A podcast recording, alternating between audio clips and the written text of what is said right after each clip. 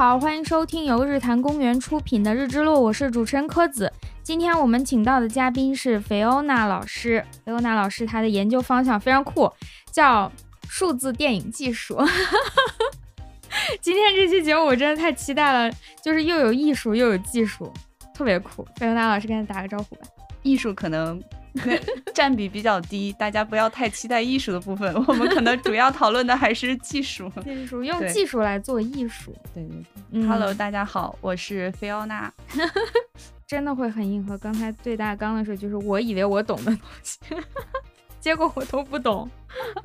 我还算比较爱看电影吧，零零散散听到过一些有关的内容，但是一聊到硬核，我还是发现我啥都不懂。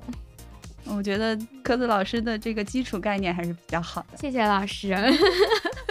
因为很多人其实看电影都不太关注电影本身，它作为一个影像。嗯，大家的看的都是画面的美感，就是从审美的角度，或者去看这个故事，从叙事的角度。但其实从制作的角度，它也有一些是服务于导演的创作意图的部分。好，今天我们就来聊一下这个。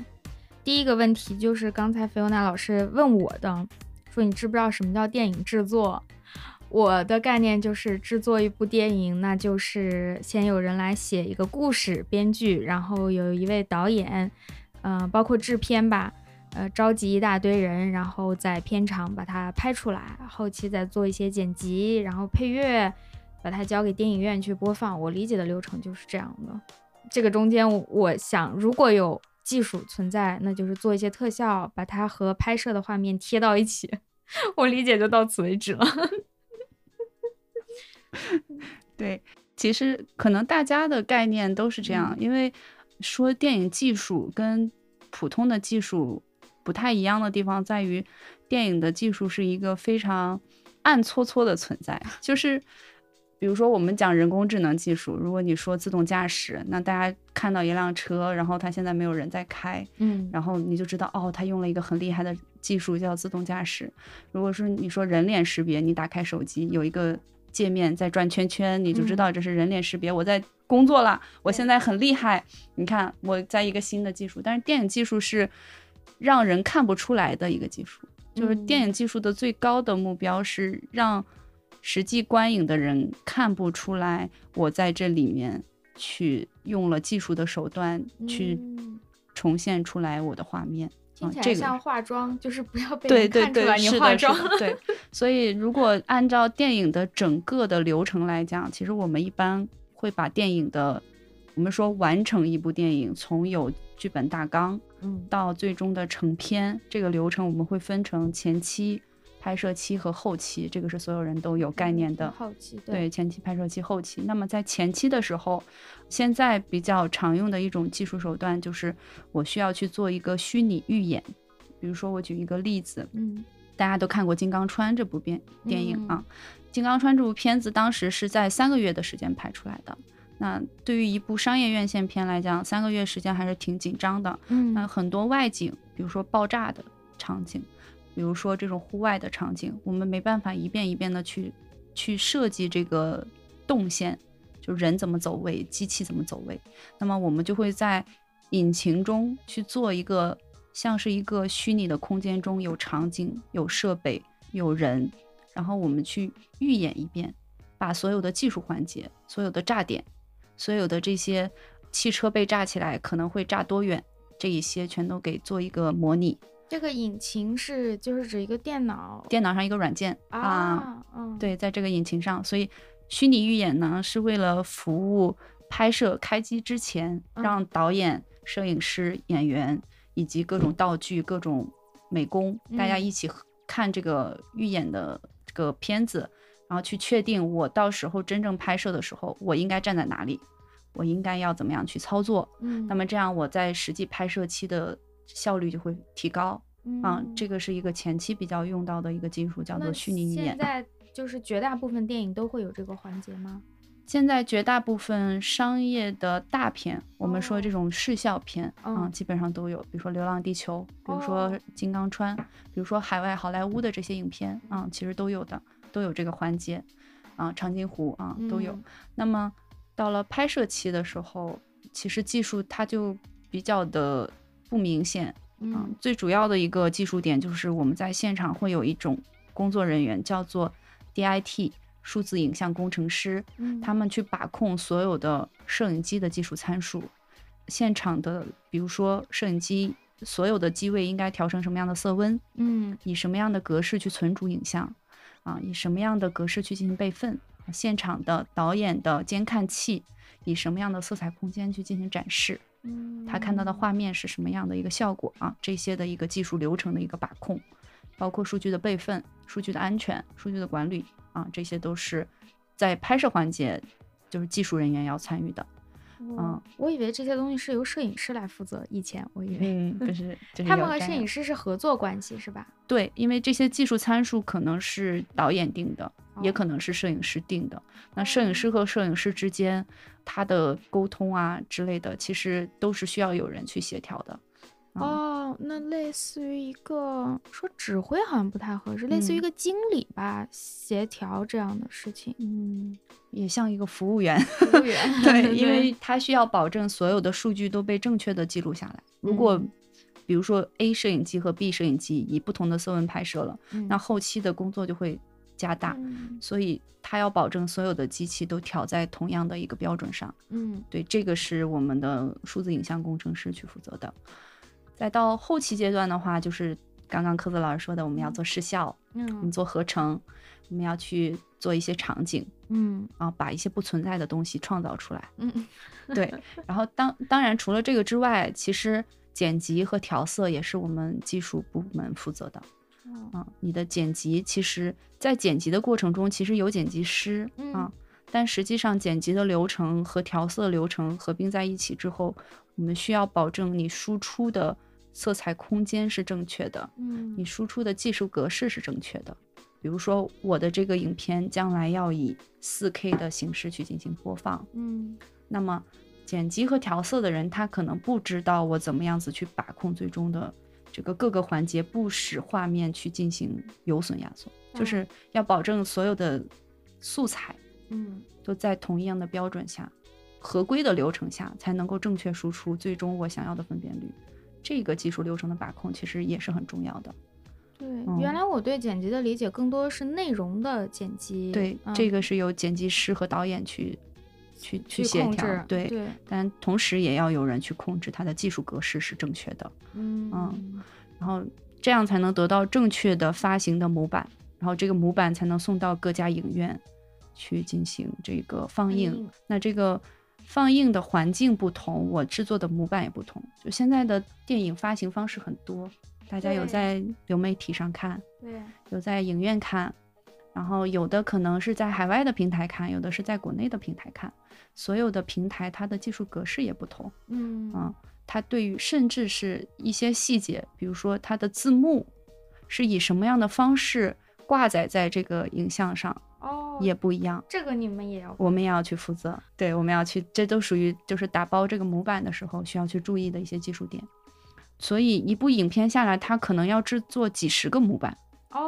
嗯，哦它针对不同的终端，嗯嗯，去去制作木板，不同的国家它有不同的标准去制作木板。嗯然后再到最终的，我们说流媒体平台，那这个是一个比较新的一个现在的一个环节，就是不同的平台它技术格式不一样，那么模板它本身的就是影片本身的技术格式是固定的，嗯，就。是我就是四 K 的影片，但是你要怎么样以七二零 P 播放，怎么么样以一零八零 P 播放，怎么样以这个四 K 播放，甚至六十帧 HDR，那这中间有我们叫上变换和下变换，就是在格式上的一个嗯上下的一个调整，这个其实也属于技术部门要去管控的。嗯，把控要我外行理解的话，就是可以向下兼容，不能向上兼容吧？总不能说我拍了一个七二零 P 的，我能把它按照幺零八零 P 播放吗？可以，啊，嗯 就我们现在在看到的很多流媒体的都是这样上向上变换的它，不存在的信息，我怎么给它填进去？差值就是有这种嗯，对，啊，包括甚至你原本是一个我们讲 SDR 的影片，就是标准色彩空间、标准嗯动态范围的影片，对那如果通过算法的方式，就是我们这边就是会研究的这些内容啊。那我们其实也可以把它上变换成一个高动态范围的 HDR 的影片。哦所以这个就是在发行再之后对。啊，还要去把控的一些技术环节。嗯，那其实每个环节都有技术，技术存啊在。因为一旦电影以数字的方式去进行记录，嗯它必然会存在，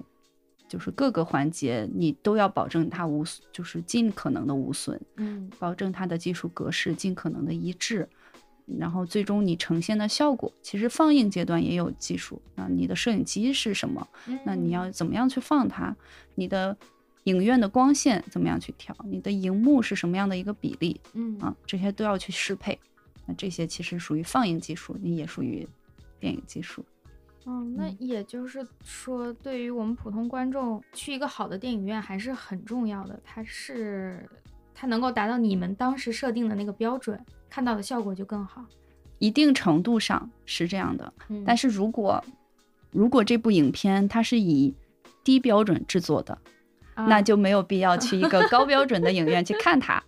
懂了，就是这个。但是如果它是一个高标准制作的影片嗯啊，你在手机上可能就感受不到它的美。嗯，对，明白了。嗯，之前我没有想过电影制作里会有这么多技术的环节，好多东西就是你说的，就像化妆不被人看出来一样，我们嗯普通观众感觉不到它存对在。对，如果被嗯观众感觉到了，那电影就不真实了。就我们电影其实要追求的是一种直观上让人感觉到这是真实的，对，即便你是用视效制作出来的，你也要让他觉得这是现实生活中真实存在的，嗯，这是我们追求的目标。所以就所有的技术点都要隐藏住，不被人发现。哦，那你的工作好怎么说呢？就是越隐形越越成功。对，是的，那你当时为啥选这个方向？因为从大类上来说，应该还是属于计算机，对吧？计算机技术。嗯，对为，什么没选其他更热门呀、更主流的东西？选了这个？嗯，这个就说起来话比较长。啊，请讲。对因为大家可能，嗯，我不知道我们听众的年龄段啊，其实嗯因为我是九零后，那我的这个比较有印象的大片的观影体验是从《阿凡达》开始的，嗯，就是可能很多人都跟我一样应该。都是吧？因为嗯它从全中国来讲，应该是最早的。然后那个时候我看《阿凡达》的时候是高三，就是不记得具体的时候就。是正好是要面临选专业的这个阶段啊。哦，然后当时比较有意思，就是那个时候信息没有现在这么发达。嗯其实我不知道这是一个视效电影，我就觉得它是一个非常厉害的动画电影，所以我就觉得我要学动画，我要学动画，我才能做这样子的东西明白了。啊、那个时候还不懂什么叫动作捕捉，什么叫这个视效电影大片、好莱坞电影。那个时候没有，因为我们是一个小城市的小镇青年。对，所以当时呢，我就选专业，我的本科专业是数字媒体技术。当时看这个专业的时候，他就有一条就是讲，这个专业是做动画、广告，嗯然后这个传媒，这个甚至到其他的这种影像类的这个技术的研究和学习。嗯，所以我就选这个专业。然后选这个专业以后，后来发现进了专业以后才知道，哦，原来这个是电影，不是哦动画，不是动画啊，这个是电影。而且呢，他拍的这么厉害啊，就是詹姆斯卡梅隆是我很喜欢的导演啊。嗯那他是用了非常多高大上的计算机的科学技术在里面啊，去实现了这样子的让我看起来非常有冲击感的画面。嗯啊，其中最典型的技术比较有代表性的就是他使用的动作捕捉对，啊，让大家能够知道哦，原来电影可以这么拍。然后我就开始对这个这个领域感兴趣，嗯所以我博士阶段念的专业其实叫计算机视觉，就是我怎么样通过影像嗯去获取我想要的信息。那人的动作信息就是我希望通过影像获取的这个信息之一啊。那它嗯在应用角度就叫动作捕捉，那么在算法领域，它可能就叫姿态估计，或者是叫人体骨骼重建。哦，啊人体骨骼重建，确实是这个感觉。对，嗯，所以我的博士的研究方向就是做这个算法的研究，然后就慢慢的走到了动作捕捉这个领域，然后就对对它比较有兴趣了。阿凡达确实好像我们大家第一次知道这个东西看起来像动画，嗯但是其实是真人。就是以前的想法，要不然就是索性是真人演。其实以前也有动画和真人在一起的那种片子，我不知道你有没有看过，就是类似于是不是兔八哥，我不太确定了。就是它是二 D 的那种手绘的动嗯画和一个真人穿插在一起的一个片子。嗯就是人和这个卡通形象互动，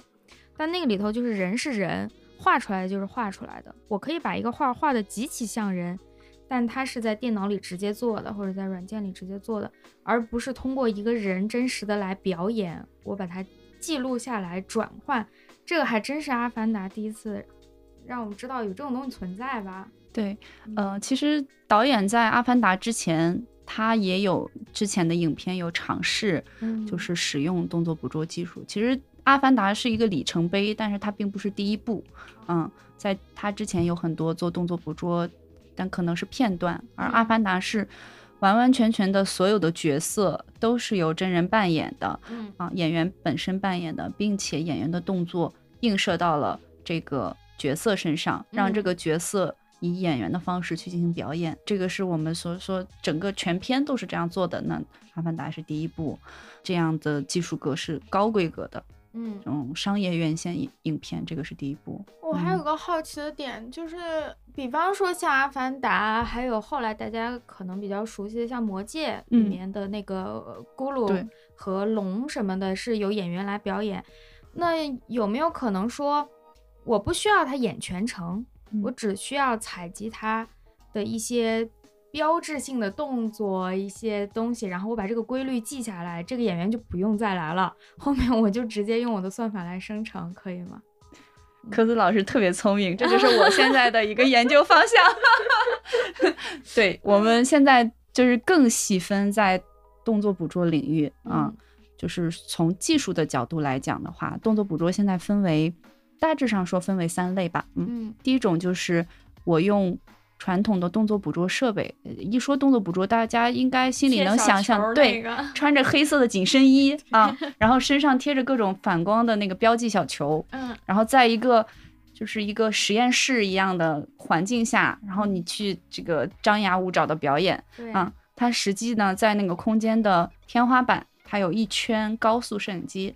这个摄影机呢，它其实嗯准确讲不叫摄影机，叫传感器。它会发出一个不可见光到你那个小球表面，小球再反射回去，这样就可以记录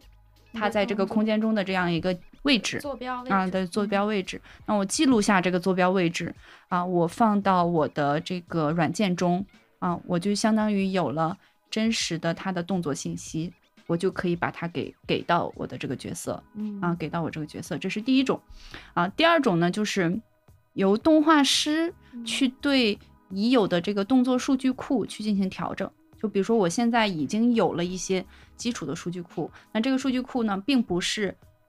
演员去表演的，它可能只是一些替身演员嗯啊。这些替身演员他提前已经做了很多的动画的这个记录、动作记录。那么我拿出来这些数据，我去按照比如说我现在想要的这个角色的风格去进行调整，我就不用真人再来扮演了，去把这些已经捕捉好的数据调整到我想要的这种，比如说他走路吊儿郎当嗯啊，就是给他赋予这种风格，然后让他去驱动这个动作啊，驱动这个角色。嗯那这种动作捕捉啊、一般会用在游戏和动画片嗯啊，它不强调演员本身的创作表达。然后现在就是在人工智能阶段就开始了，就是嗯科子老师刚刚说的这种。那我既然已经有了这个演员的一部分的表演数据，同时我也有了大量的数据库，嗯啊，那么这两类数据其实是我可以去进行学习的。通过学习，我可以找到一个人的风格。那我找到了这个人的风格，我可以赋予原数据这个风格，那么我就可以得到有这个人风格的这样子的动作。其实就跟现在有很多，比如说诈骗电话，它会模仿你的家人的声音啊，其实它就是原本的数据库，它可能采集了你的几个音节，它就可以学习，然后让你的这个声音像你的语调。那动作也嗯。是可以学习的。最早我有印象的就是那个什么嘛，初音未来嘛，嗯。它其实就是采了藤田孝的几个声音，然后嗯。模拟，对，然后初音未来就可以说任何藤田孝根本没有说过的话对对对了是的，动作只是因为动作更复杂，动作因为它的所有的数据项维度更高。对，嗯，它不仅有空间的这个信息，它有朝向，还有关节和关节之间的这种连接关系，所以以它相对来说更复杂，它就会更难生成出你能够达到电影级水准的这种的这个这个效果。但实际上，现在在游戏领域，其实大家玩的很多，就是像平台类游戏，就是这种，比如说 PS4 上面的有一些游戏，对。它有这个演员，就有一个角色在这里，他的嗯。这个动作可能都是用这种算法生成，因为它不需要那么精确、那么嗯精准啊。那这以后如果真的达到很好的一个学习效果的话，极端的来说，演员就不需要存在了。我甚至可以完全的模拟出一个很完美的演员，这个人在真实世界都不需要存在了。对，啊。这个是一个非常理想、非常极端的状态啊。但是实际上说人工智能它，我们讲它学是学习，它不是创造，所以它只能学习它已经存在的东西，它没它可以联想生成，但是它没办法真正生成，就是我们所说艺术创造的东西。哦啊，我认为啊，从我的嗯角度来讲，当然有很多做生成的研究者，他认为艺术是可以被创造出来的啊，嗯，就是被算法创造出来。但是我我个人理解来讲的话，他还是要有一个学习的样本。所以演员之所以他有他的独特性啊、嗯是因为他要在这个剧理解了剧情，理解了剧本，理解了导演给他讲的戏，嗯再加上他的表演训练，他对于这个共情的这个表达，它才能够表演出你想要的这个最终呈现出来这个效果。嗯，但是机器是没办法，就是把这么多综合的因素考量进去。它哦学习的只是，假如说我是一个基准数据集，我在走路，嗯，科子老师也在走路，嗯我们这两个人走路的时候迈出去的这个，比如说脚的这个落地的这个点的差异，我学的是这个偏差，那我就可以把这个偏差学对了之后，这个偏差就可以代表我们之间的差异，代表我的风格如果你。是标准的话，那嗯通过这个偏差就可以来定位我。对，嗯所以这个是呃，我们说现在我们想要去生成动作的这样的一种方式啊，但实际上如果我不知道这个偏差，我就想要创造出来，那我创造出来的这个偏差它不一定合理，或者说它不一定美观，嗯或者说它甚至说它这个连贯性和这个符合一些自然规律的东西，他学习就是他自己 get 不到的话，那其实没有意义。嗯，对行，就是演员 暂时 不用担心被替，代。演 员还是不会被替代的，因为我觉得所有的演员他为什么会有动作捕捉这个领域啊？嗯，其实原本的动画师他其实可以非常准确的 K 各种动作，啊就制作各种动作。那为什么还要用动作捕捉？其实他就是为了要准确的记录每一个演员的表演风格。那其实如果把动作捕捉延伸来讲，在现在电影领域我们叫表演捕捉，嗯那它不仅仅是一个肢体的表演，还有面部的表情的捕捉。嗯啊这一些组合起来才是它最终的表演，它是一个非常丰富的内容嗯对现在这个其实也是挺热的一个问题，嗯嗯，人工智能越来越发达以嗯后，到底能不能替代人类的创造力？现在不是人工智能又能写诗，又能作曲，我觉得这个就这个议题就太大了，太大了，嗯，但是大家多少都能看到一些这个问题啦。对，嗯每个人的想法是不一样的，就是对这个问题的观点是不一样的。我觉得还是要继续探讨吧，毕竟人工智能才发展这么短短的嗯这段时间，其实有很多问题我们以前没有考虑到，现在要开始考虑。嗯，哎，还有你刚才提到的，嗯，最终我们普通观众看到电影的时候，大家的终端其实不一样。我自己有这个感受，就是我是属于比较喜欢看电影的。疫情之前吧，至少疫情之前，只要有空我肯定去看，所以好多片子我都是在电影院看的。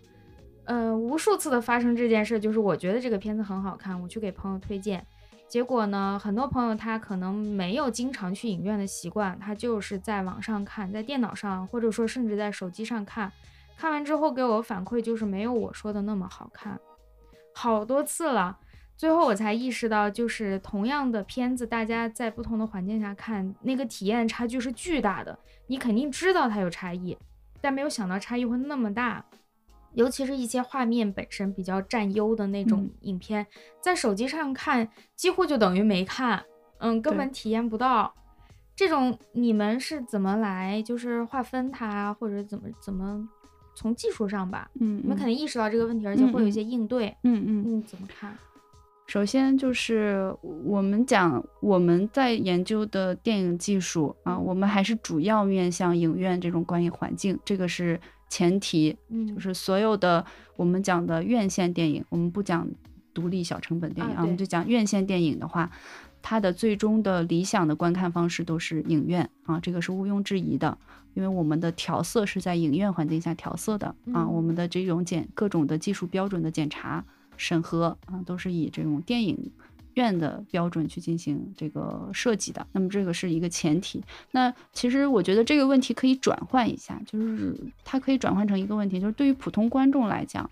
我怎么样去判断这部影片，我该以什么样的方式去进行观看？我觉得这个可以就是给大家稍微的一个建议，介对介绍介绍，就是所有的观众，我觉得目前来讲，大家。爱看电影的人都会有几个对于电影技术指标的概念，比如说，比如说画幅比，比如说分辨率，嗯，帧率，啊，它是不是 HDR？嗯，这四个概念可能是一个我们去判断这个影片该怎么看的一个非常重要的一个我们观众可以把控的参数，因为这个是你在搜一部电影的时候，啊，你都能搜到的，对这个这个标准，比如说画幅比。啊，我以为我知道，就是我印象中的画幅比还是四比三或者十六比九，那个是电视的是吧？嗯，是这样，就是四比三、十六比九这个说法，嗯，它是针对放映端的放映的这个比例，嗯啊，放映的比例。那么其实它是显示屏的比例，就是我们的数字的，就是电脑的显示屏、手机的显示屏、我们的网页的显示屏。网页的这个这个屏幕，它的这个区域的一个比例，我们讲四比三和十六比九，但实际上这么说，你的电影本身打包成的片源，它的比例是固定的，但是你的放映方式是可变的。啊，明白，就是我的片源是固定的，比如说我原本是一个十六比九，呃，不能叫十六比九，在片源这里我们讲一点七七比一。这一点七七比一就是十六比九的一个等效的一个一个比例啊，明白。对，那是一点七七比一的片源，嗯，你如果在一个四比三的电视机上去播放，它是会上下加黑边的啊，对吧？啊，会上下加加黑边，那么最后它在这个四比三的屏幕上它是可以放的啊。那如果是一个四比三的，就是你想要就是四比三完全填满，那么你的这个视频源应该是一点三三比一。三三比一啊，这个是视频源，但实际上电影是不存在这两个比例的。啊，这两个比例呢，主要存在在电视机阶段。嗯，传统的就是大家小时候看的电视机都是四比三的电视机啊，所以电视台放的呃新闻联播放的综艺节目，它都是一点三三比一的。嗯，然后后来我们现在到了高清的这个数字电视电视阶段，那么我们大多数的电视台的比例已经改成了一点七七比一啊。那我们电影呢，很少出现一点七七比一，是因为当你看到一个一点七七比一的视频的时候，你会默认的认为它是一个电视拍的东西。你们是特意要跟它区分开吗？它的具体为什么会被区分是呃胶片决定的。但是这个实际的人是观作为观影者来讲的话，你这些年的观影的这个经验，嗯，会让你固定的觉得一点七七比一就是电视上显示的东西啊。所以我们只有在纪录片，嗯，或者是在一些电视节目上，我们会看到这个比例。但是在电影上的话，我们主要用的画幅比是两个画幅比，就是一点八五比一和二点三九比一。这个是取决于对，取决于当年胶片的它的那个尺寸，胶片的尺寸转到了现在数字电影阶段，它的这个画幅比就变成了宽的，一点八五，它是一个就是宽银幕啊，我们的二点三九比一，它就是变形宽银幕。那现在可能好莱坞的上去个十几年、二十几年啊，主流的都是一点八五比一，嗯，就是我们看到，比如说《肖申克救赎》这种文艺片、剧情片。那么到了现在，大多数的这个影片视效类的，比如说《复仇者联盟》哦，啊，它可能就更宽了。啊，它就嗯，更宽了啊。那如果是像它用的是 IMAX 的摄影机拍摄的，嗯它可能会又有一个其他的一个画幅比，就是这个也跟你的拍摄设备有关。所以这里就讲到这个为什么要了解它的这个画幅比，是因为假如说这个影片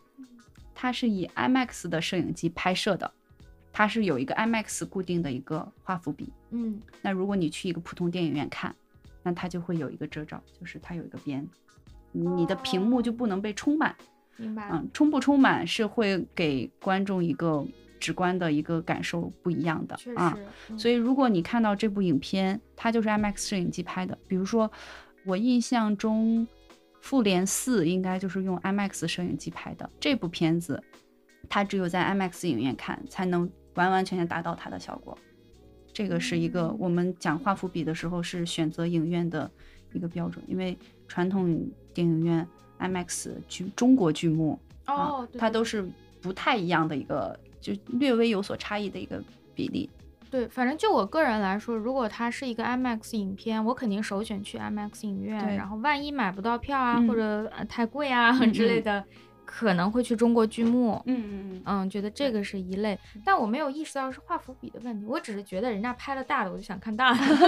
对它，其实你大和小是跟你的这个，呃，首先是跟也跟分辨率有关。就我们又讲到啊另一个个指标，对就是分辨率。那如果说这个影片它是一个分辨率很高的一个一个技术指标，那么你就是要去最先进的电影院看，你才能把每一个像素点都看清楚，对，这个很重要。那这个我也想问一下，我们嗯平常看电脑、看手机就觉得幺零八零 P 就很高了，嗯或者它会写一个 HD 高清，嗯这就是我认识当中最高分辨率了。嗯嗯，电影大概是什么样的参数？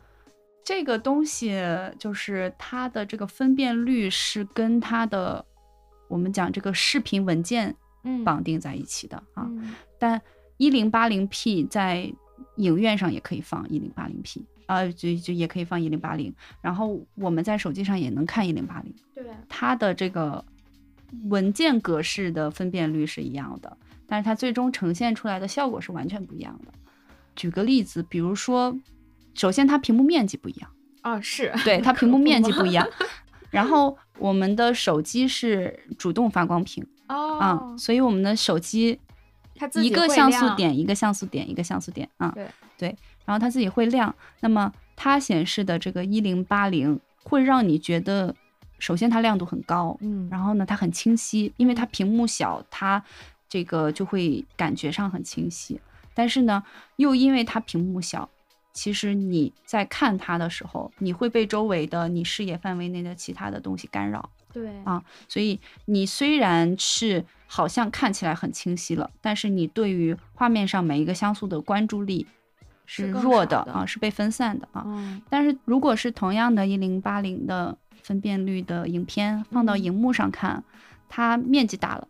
它其实因为荧幕不是一个主动发光，所以荧幕本身不存在说我一个像素格一个像素格是怎么样的。它只是一块白布，对，它只是一块嗯白布，它取决于你的这个激光摄影机啊啊，它怎么样子就是映射到这个面积上。对，那再加上影院它的这个光线很暗，嗯它是一个被动发光屏，嗯所以呢，我们人在影院中只能看到屏幕嗯啊。但这里。嗯稍微插个题外话啊，我们其实有时候也能看到安全出口。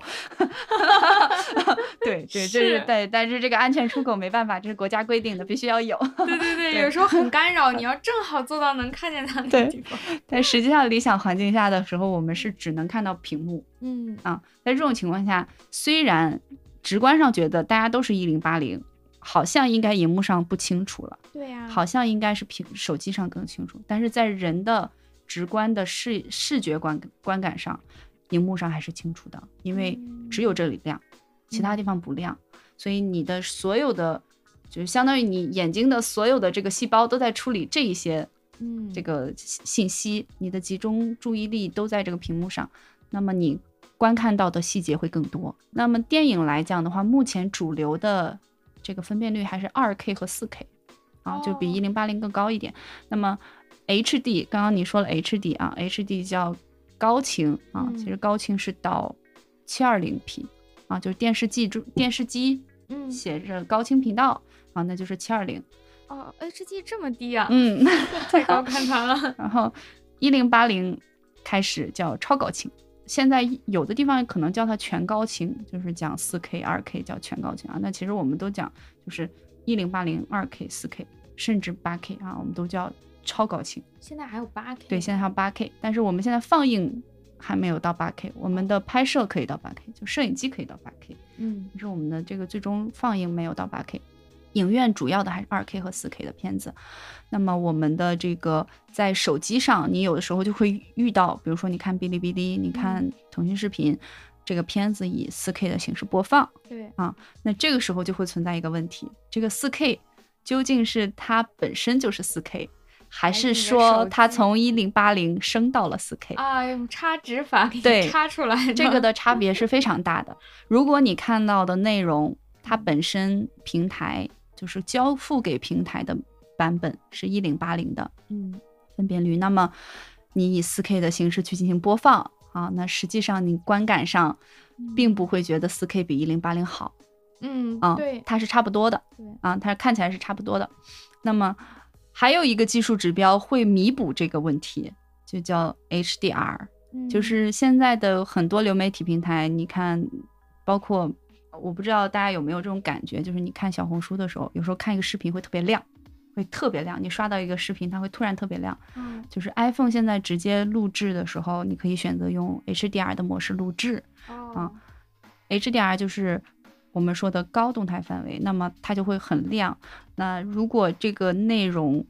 变亮了，嗯啊，即便是它可能上变换成了 4K，从一零八零变成 4K，再加上了 HDR 去找补一下它这个亮度，你就会让你感觉上好像它变清楚了，但哦实际上它并没有引入更更多的信信息息。嗯嗯，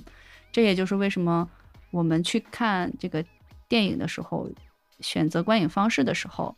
刚刚说的这几个指标，其实不是让你去看影院是什么格式，是要去看这个电影本身，这个导演他使用的摄影机是什么样的一个参数，他最终想要呈现的版本是一个什么样的版本。举个例子，比如说呃《双子杀手》，嗯。导演宣传出来他的这个卖点就是我要四 K，对。一百二十帧 HDR 3 D，你要让你的观看环境同时满足这几个标准，才能够达到导演想要让你看到的画面。嗯所以这个时候就会涉及到，如果这个片子它在宣传它的一些技术点作为它的噱头的话，嗯或者说作为它的卖点的话，那你就要去考虑，我是不是可以考虑进到高技术格式的影院去观看它，嗯，去尽可能的捕捉到导演呈现的细节。对这个对，既然你说到双子杀手，就是李安嘛，嗯因为他现在一直在做这个事儿，近几年嗯就是在做这个技术上的突嗯破实验。其实他挨了好多骂嘛，不是？嗯对，大家都在讨论说，因为他以前相对来说，虽然他也算是商业片导演，但是他是以剧情见长，一些家庭剧情啊或者爱情啊之类的吧，这个是他擅长的东西。大家一般不把它和视觉奇观联系在一起。结果他现在做这个呢，从比利林恩的那个中场战事开始，他不断的在强调说这个片子你需要用，那我还是就是四 K 吧，主要是在说，嗯你需要用这个去看才能明白他在表演什么。但是大多数人的评论还是集中在剧情上，说这个故事很无聊，嗯、没有什么意思，也不知道他花这么多钱在做什么，说他滑铁卢了之类的。双子杀手其实也是，嗯很快就没有了这个片子，都在说他没有做好。那这个里面，我感觉就是他作为这么大一个导演，这样的名导，有这样的资源，可是他还是没有办法让大多数人明白电影当中技术本身的一个魅力。大家还是觉得你得把故事讲好，呃，技术是服务的。如果你的卖点唯一是技术，我不愿意为这个技术去买单，或者嗯很多人根本就没有按照他嗯，不能说布置的，他宣传的去相应的影院去看。本身这种嗯影院也比较少，我当时嗯找了好久才找到一家。嗯，李安的最早的转型到技术导，就是技术流的导演是《少年派的奇幻漂流》。哦，对，对是那部其实是一个叫好又叫座的片子。因为那个本身故事也很好，大家讨论还是在故事上。对，但实际上少年派的时候，他已经用了非常先进的图形学的技术，就是他那个老虎，老虎，它的毛发，嗯它的这个水啊嗯，它的这个光照啊，这一些模拟，它其实就是做合成、做视效。那部片子是他第一次开始关，也不能说他开始关注，就是他强调技术对啊，那部是做的很不错的啊。对后面开始，因为其实搞电影技术的研究者主要分两类，嗯一种一类呢就是刚刚说的，我们去研究视效，嗯研究我怎么样把毛发建得真实啊，比如说这个《冰雪奇缘》里面的这个嗯这 Elsa Elsa 她的头发，你怎么样做的更真实？好像这是一个啊老问题，就是说这个呃毛发毛发和水水啊、嗯和这个布料啊，这些是一些老的问题。那这个属于视效领域的，我们讲 VFX 啊，视觉效果的这个研究领域。那么还有一类的这个技术的研究者，就是刚刚我们说到的这个分辨率、帧率、HDR 啊这一些的，就是我们讲高技术格式的研究者。嗯我怎么样将技术格式与这个最终的画面视觉效果和这个呃提升观众的观影质量嗯啊，就是做这方面的研究。那么可能这两年就是你说的利比林恩的双子，那利比林恩战士、嗯中产战士，中产战士，哎呀，这名字实在太 太长了。长了，对，然后他就是相当于是重点关注在高技术格式，对啊，然后再到他的双子杀手是把这两个结合在一起了。嗯，因为呃，可能关注过《双子杀手》这部影片的朋友都知道，建了一个对角，色，嗯他重建了一个威尔史密斯。那其实做重建是一个非常非常非常难的事情，他的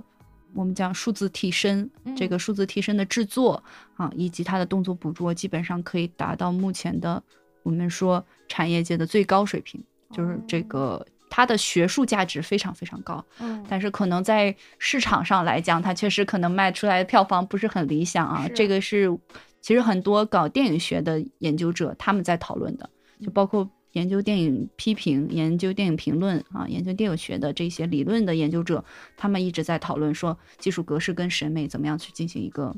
呃，这嗯个这个相辅相成的关系嗯，但是对于我来讲，作为一个技术研究者，我会认为它的学术价值要远高于它的实际的商业价值。它给我们这些研究者一个非常好的讯号，就是说，其实有很多导演他也试图在让创作跟技术融为一体，去给观众呈现出更多我们说前所未有的视觉奇观。嗯啊，有是有一些导演在做这件事情的，那么就会给我们很多这个信心，去继续深深挖这个领域。那其实回到这个双子杀手这个角色，他要重建一个威尔史密斯，从重建的角度来讲，我们讲毛发很难，嗯我们讲这个皮肤的材质很难，哦然后我们还讲一个非常非常难的事情，就是人的眼球是最难重建的。哦，人的眼球是最难重建的，还有一个很难的就是牙齿。哎，嗯，牙齿牙齿和眼球是面部的能够看出这个人真和不真的最最重要的部分。眼球我能明白，因为它嗯代表一种眼神。嗯，牙齿嘛，不就是固定的？对。但是你的牙釉质、你的这个牙龈、你的这个说话的过程中的这个，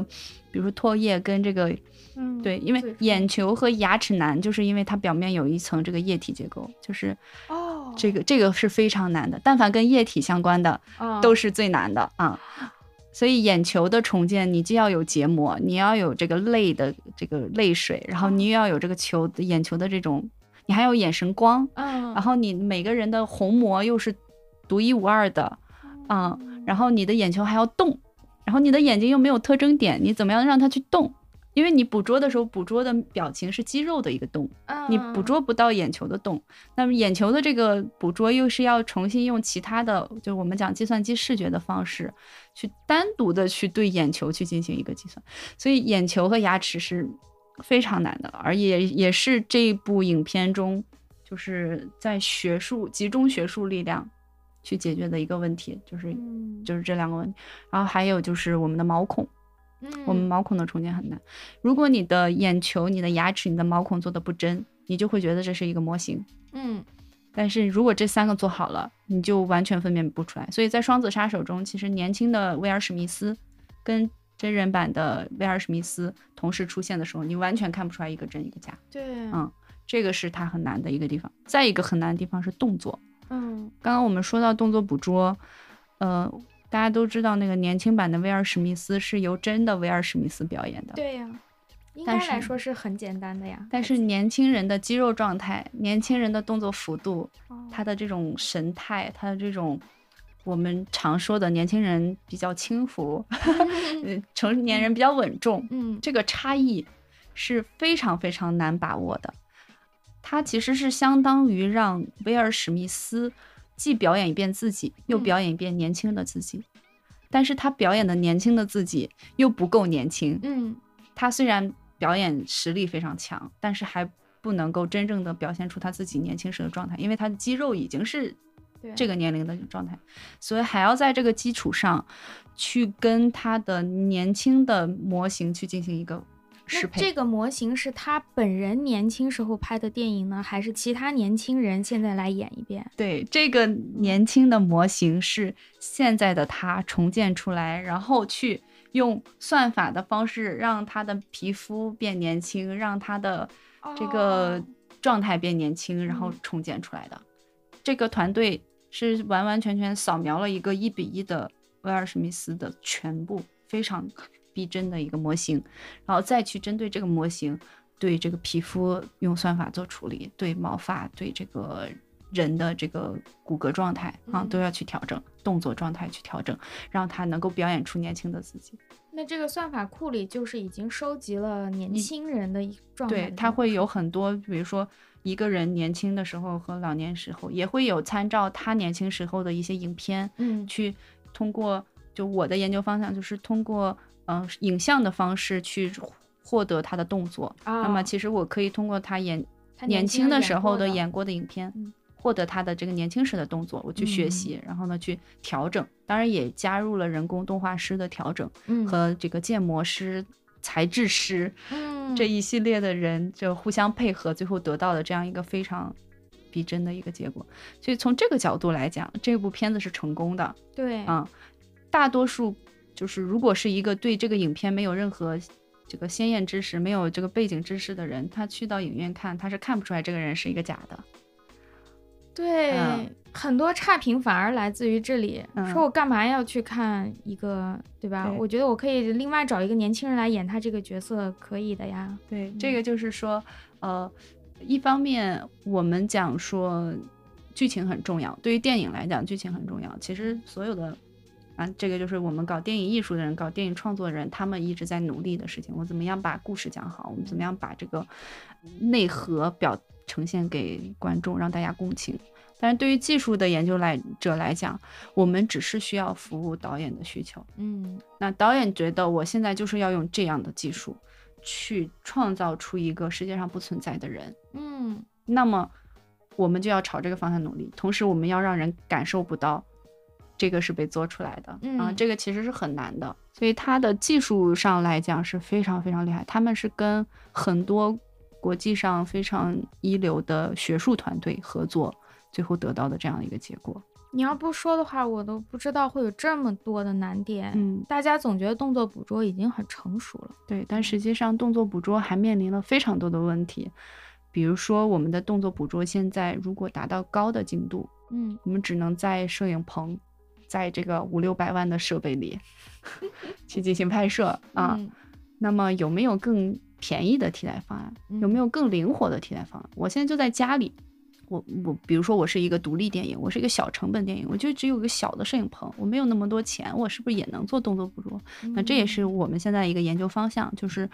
我们怎么样以消费者级的设备，对，然后以简单的低廉的算法，以最基础的算力，就是大家有的电脑，对，我们就可以实现一个动作捕捉。那么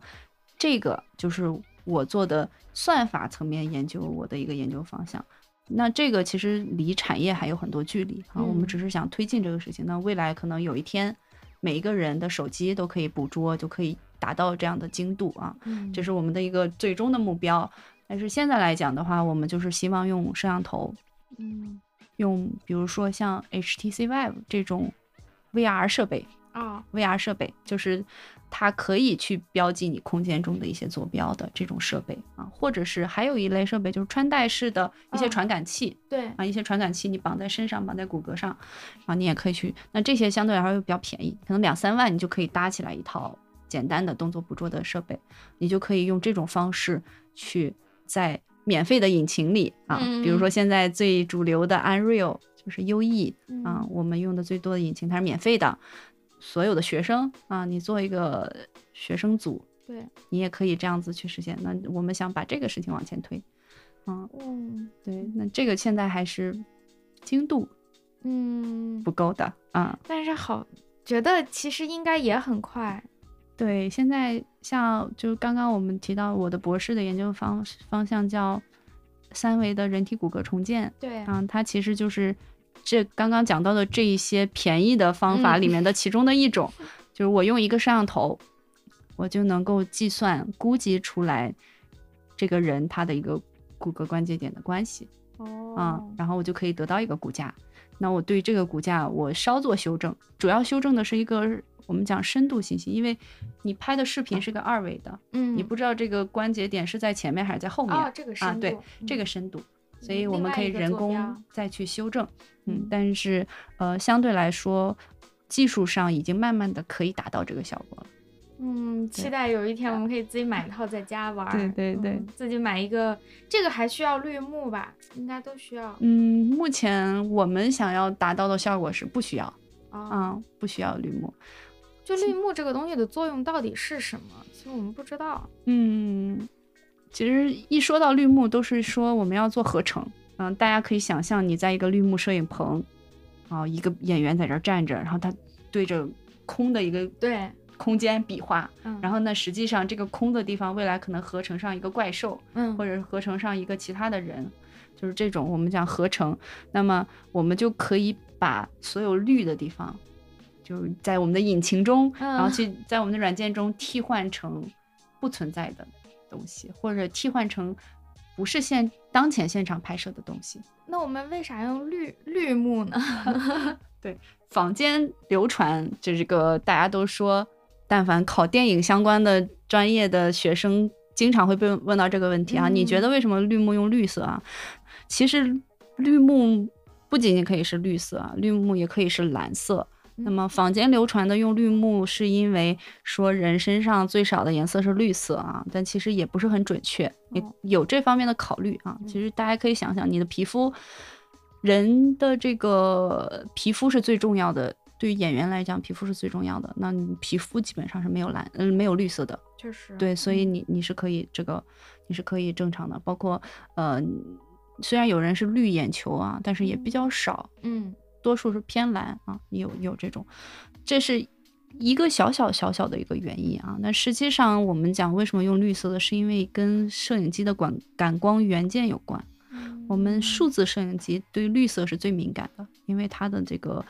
颜色排布啊是这个 RGB，所以绿色它所占到的这个敏感度是最高的。那么我们就可以更好的把所有的绿色给。敏感的捕捉到，然后去把它给剔除掉啊，因为绿色被呈现的这个更更更准确啊，可以这么说。那么在胶片时代的时候，其实更多的是抠蓝蓝色的幕，因为胶片它对蓝色从化学上来讲，它可能对蓝色更敏感，所以抠蓝也可以达到效果。反正现在有的人也可以抠蓝，但实际上以这个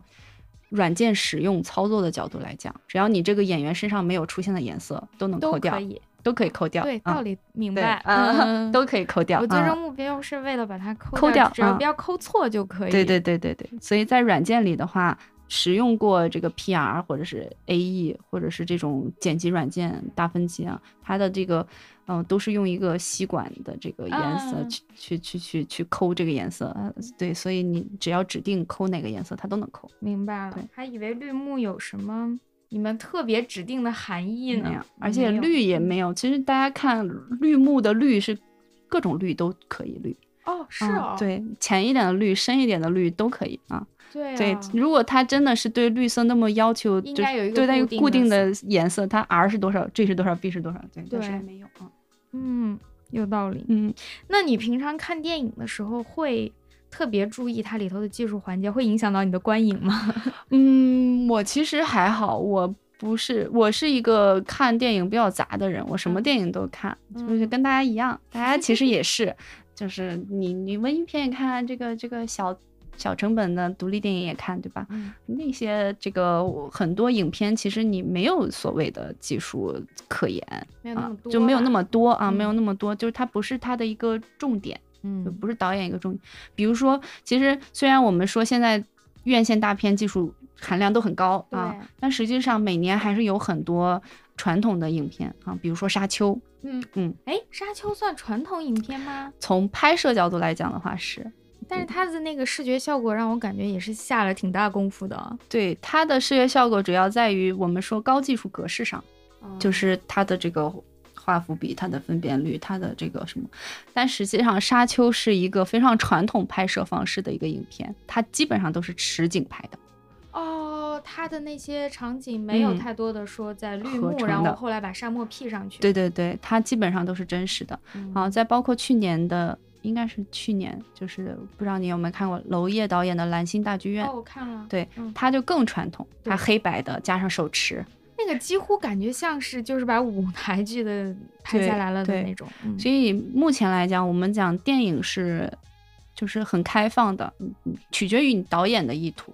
导演想要用什么样的技术手段去拍都是 OK 的，嗯具体观众有自己的偏好。就据我所知，有很多观众他是不喜欢看视效大片的，是的，，对我就喜欢看剧情片。嗯那这个就是视效团视效的工作者，不是视效工作者的这个受众 啊，可以可以这么理解。很委婉了。对，那那其实呃如果你硬要去拿一个商业视效大片去做一个剧情的分析，去硬要让它也要符合剧情片的这种审美取向的话，嗯啊，那这个就看导演的功力了，这个是一个呃很难两全其美的事情啊。对，嗯但是现在其实也有做的比较好的，比如说《寄生虫》，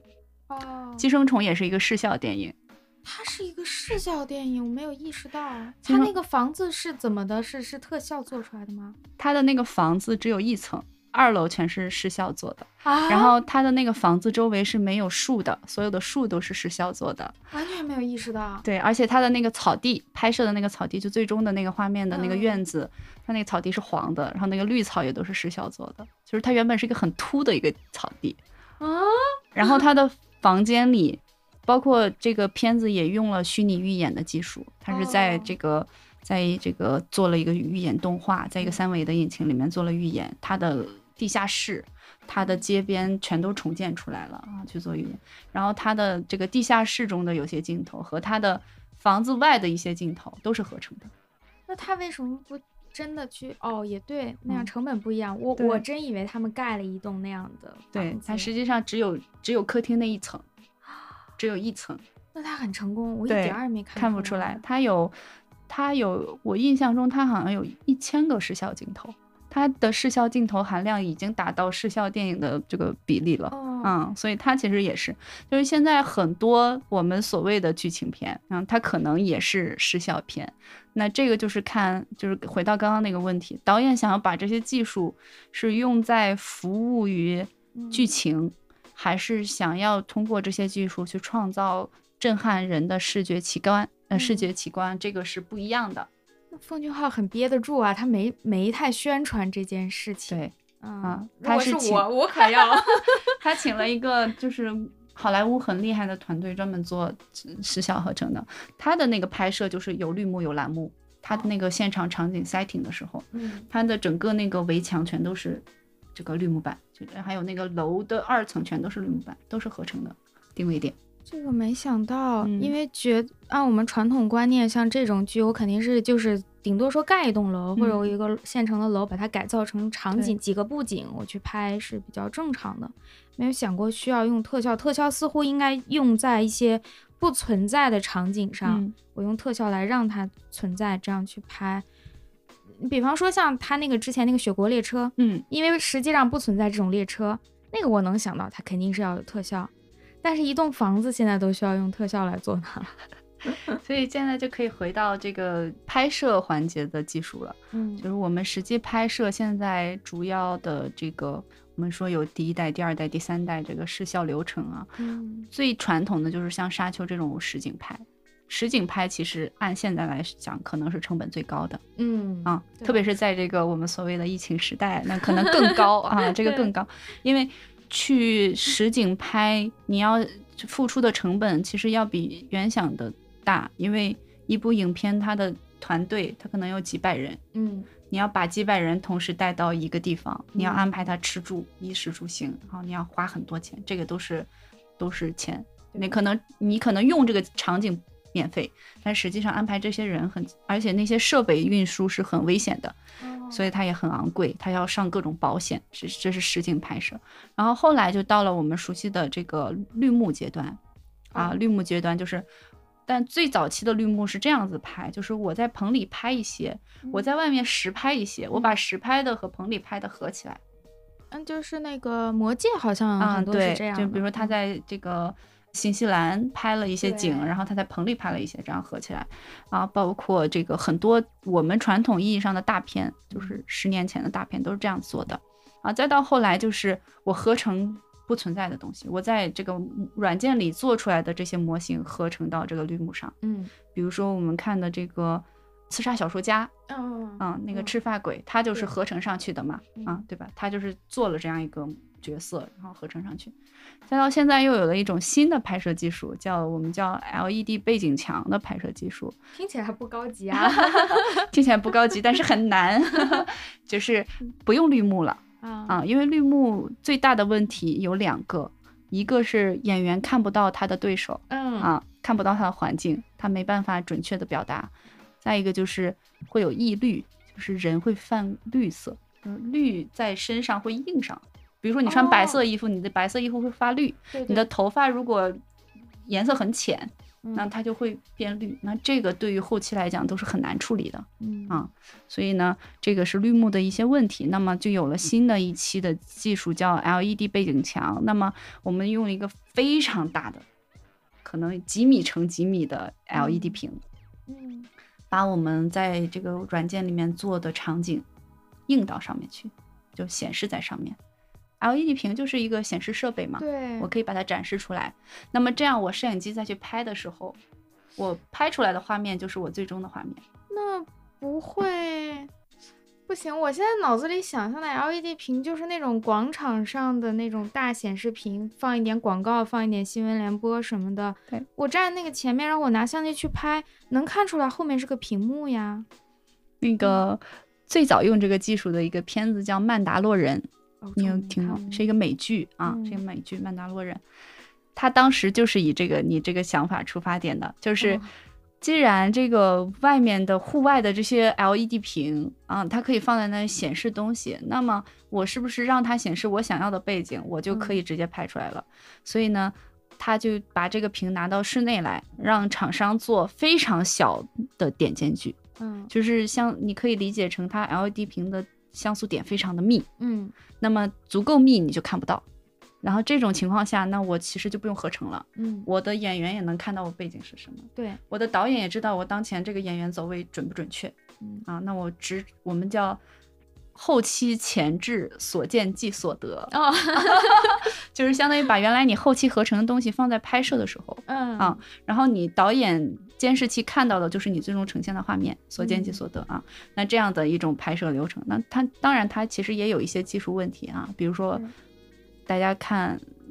就是你用手机去拍一个 LED 屏的时候，它有摩尔纹，哦，对对对，对，有摩尔纹。然后呢，LED 它的那个光谱跟自然光不一样，所以人的皮肤在 LED 光照下它会泛红。然后还有一些其他的一些技术点，那都是我们在研究的，就是希望去解决的。但是实际上，当这个屏处于背景的时候，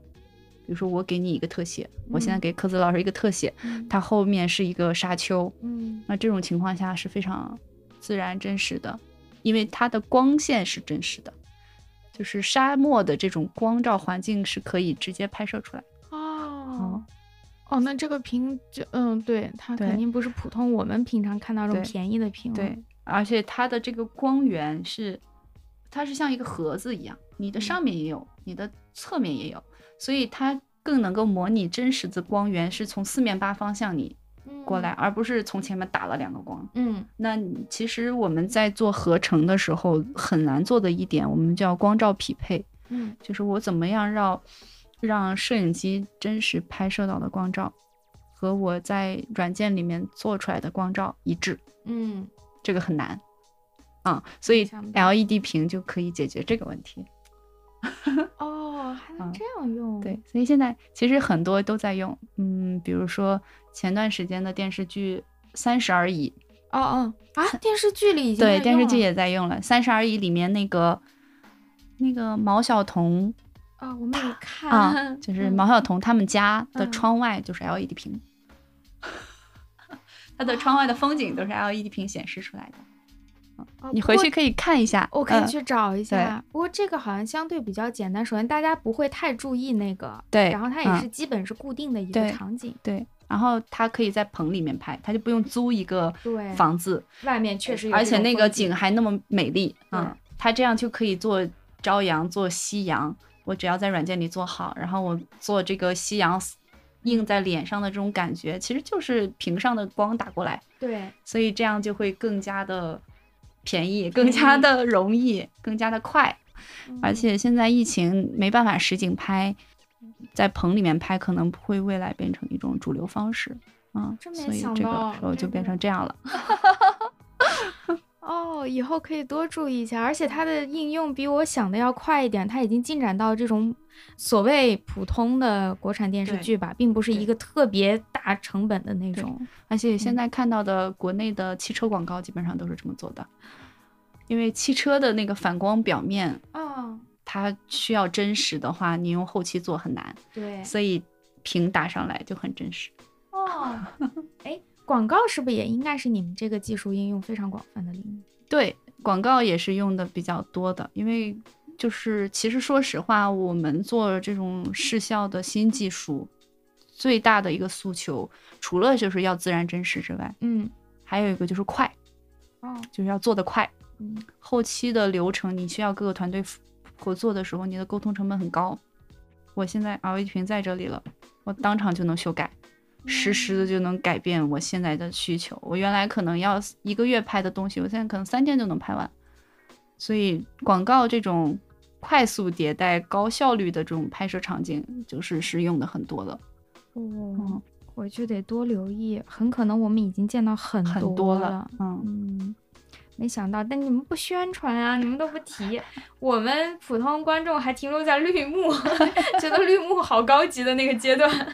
但其实很多人连绿幕的这个感受、直观感受都很弱，就是大家不太在意视效这个事情。嗯，其实我觉得有一方面是因为我们确实追求的是真实、自然，让人看不出来，这是一方面；另一方面就是电影这个圈子还是比较小的，就是呃信息是。不太往外扩散的，所以本身研究电影的人、学电影的人和制作电影的人，他体量比较小。他不像人工智能，所有人都在喊，所有的人都在关注啊。但是他其实也用了所有的新的技术，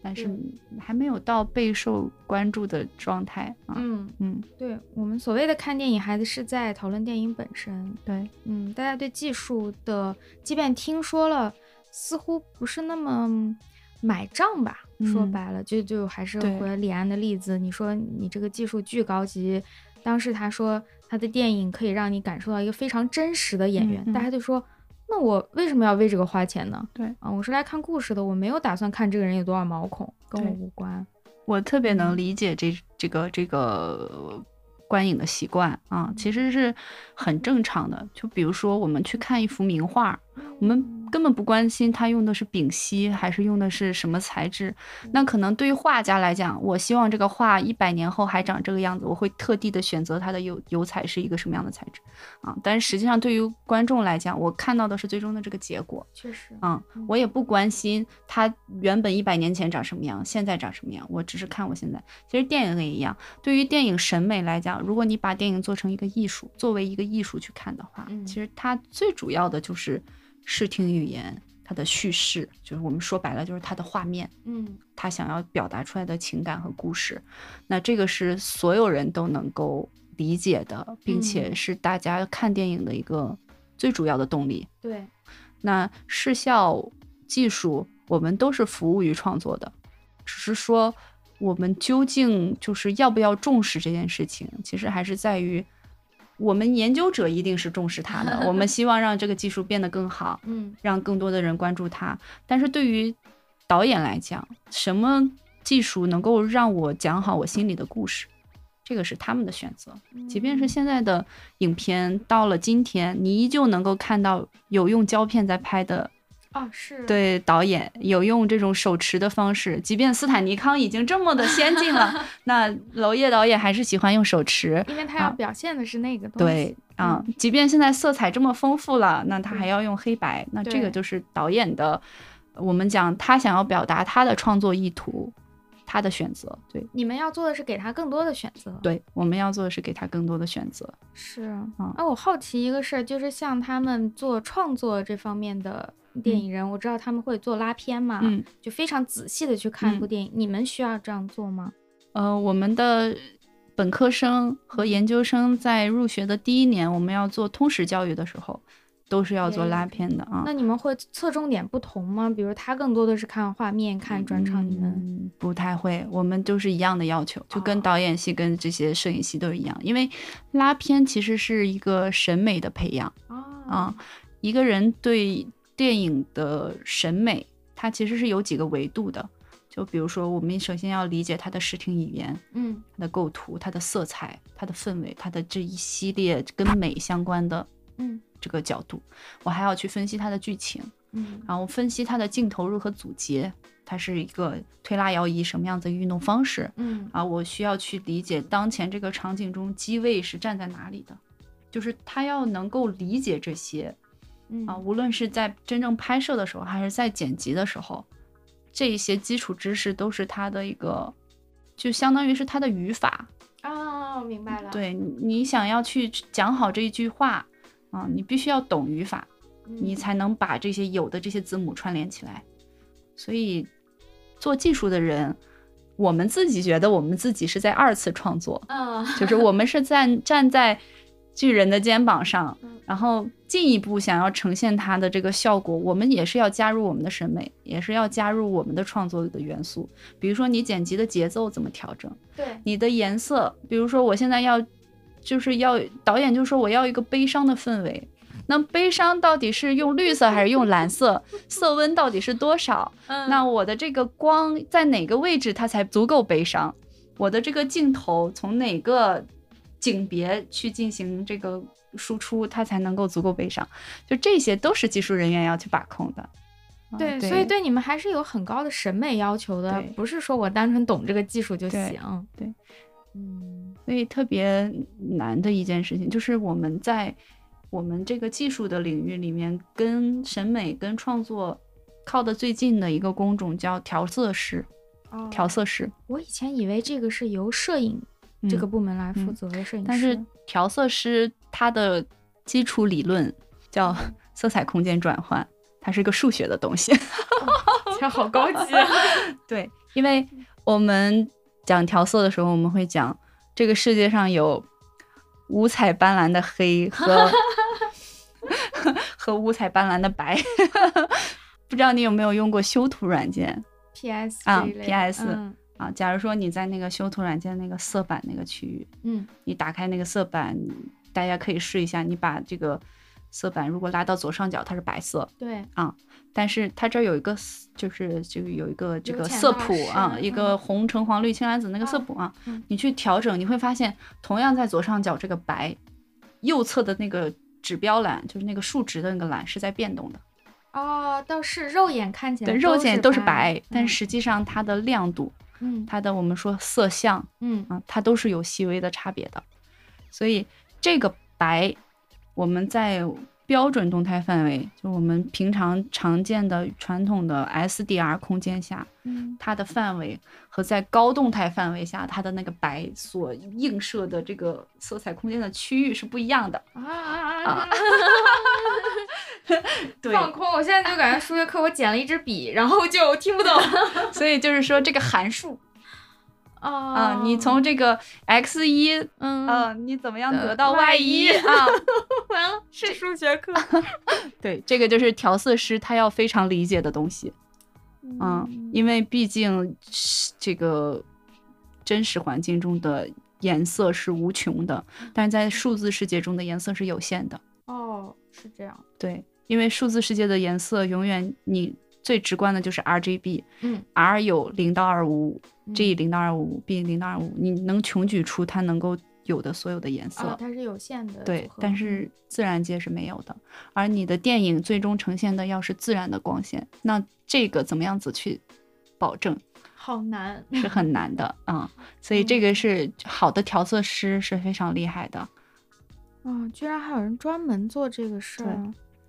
我想太简单了，我想嗯就是，嗯，导演说这会儿的光不错，咱们来嗯拍吧。然后摄影机打开，摄摄影师来看，说，嗯，我建议这样这样调。导演说 OK，然后咱们就拍。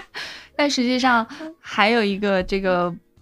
大家的这个理解上的出入，就是我当前拍摄的这个场景的画面嗯的色彩是几乎不被保留的。我们的摄影机的这个格式，我们叫就是 log 的格式，它是一个偏灰的一个一个画面。它因为要尽可能保留所有的光和暗的细节，亮的地方和暗的地方，它要尽可能保留，所以它要丢弃很多色彩的信息。啊啊，它是一个偏灰的一个影调，然后它嗯进到调色阶段以后，才会给它颜色赋予的赋予颜颜色啊。啊，就是所有我在拍摄当时留下的这嗯个影像啊，是一个偏灰的一个一个颜色的一个东西。哦，原个来是视频这啊样哦。对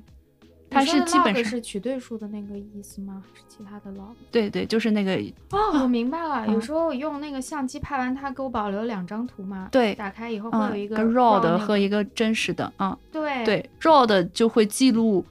当前你拍摄的尽可能多的嗯亮度和暗度，然后你的这个 JPG 嗯其实就是你直观看到的这个色彩。嗯啊，这两个是不一样的。因为我们要做调色的时候，其实拍 vlog 的同学都有这种感觉，嗯你经常会遇到过曝的地方，嗯或者是欠亮的地方啊。嗯你如果是以传统的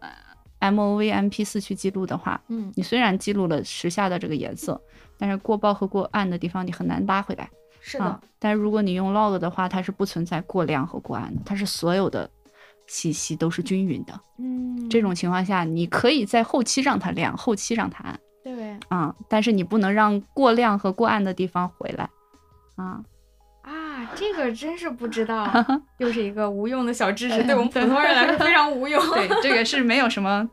但是也是你们不说的话，我们根本不嗯知道，因为我们最终见到的是这个已经调色完成的，而且看起来很自然的。嗯嗯，实际上大家理解电影就是一个 MP 四的视频，但实际上嗯，远超过这一个视频本身嗯它大量的东西好像都是在后面，隐藏的。对，嗯一一层一层加进来，然后但是并不让人看到它是被加进来的。是的，好厉害啊，好累。那你们这个专业其实跟实际应用的结合是很紧密的，对，是很关心它最终呈现的效果。对，嗯是的。所以我们我们系里面自己有一个影院，就是让大家在调色的时候，在剪辑的时候，你就可以在正常的观影环境下去进行。哇，啊，是为了试看你们自己的这个结果。是为了跟行业保持一致，因为嗯真正的电影行业调色的时候，它就是在你要看的电影院的这个环境下去调的。嗯，对。那即便是剧情片，也是建议大家还是要去影院看。对对，因为其实就是还是一个为什么要在一个暗的环境下调色，就是因为影院是暗的，嗯影院的屏幕亮度非常低。那这个时候就也说到了，如果这个片子本身是为影院服务的，嗯那它就是在影院的环境下调色的，那么你在影院的环境下观看是最最准确的。但是手机的屏幕很亮，我们的手机屏幕太亮了，所以呢就会导致它会进行一一定程度上的适配啊，嗯就是进行这个调整。但是你会明显的发现，网大网剧的调色饱和度会更高，嗯，是的，我们的这个电影传统的电影放到手机上看会饱和度低，嗯啊就是会有这个差别，因为它调色的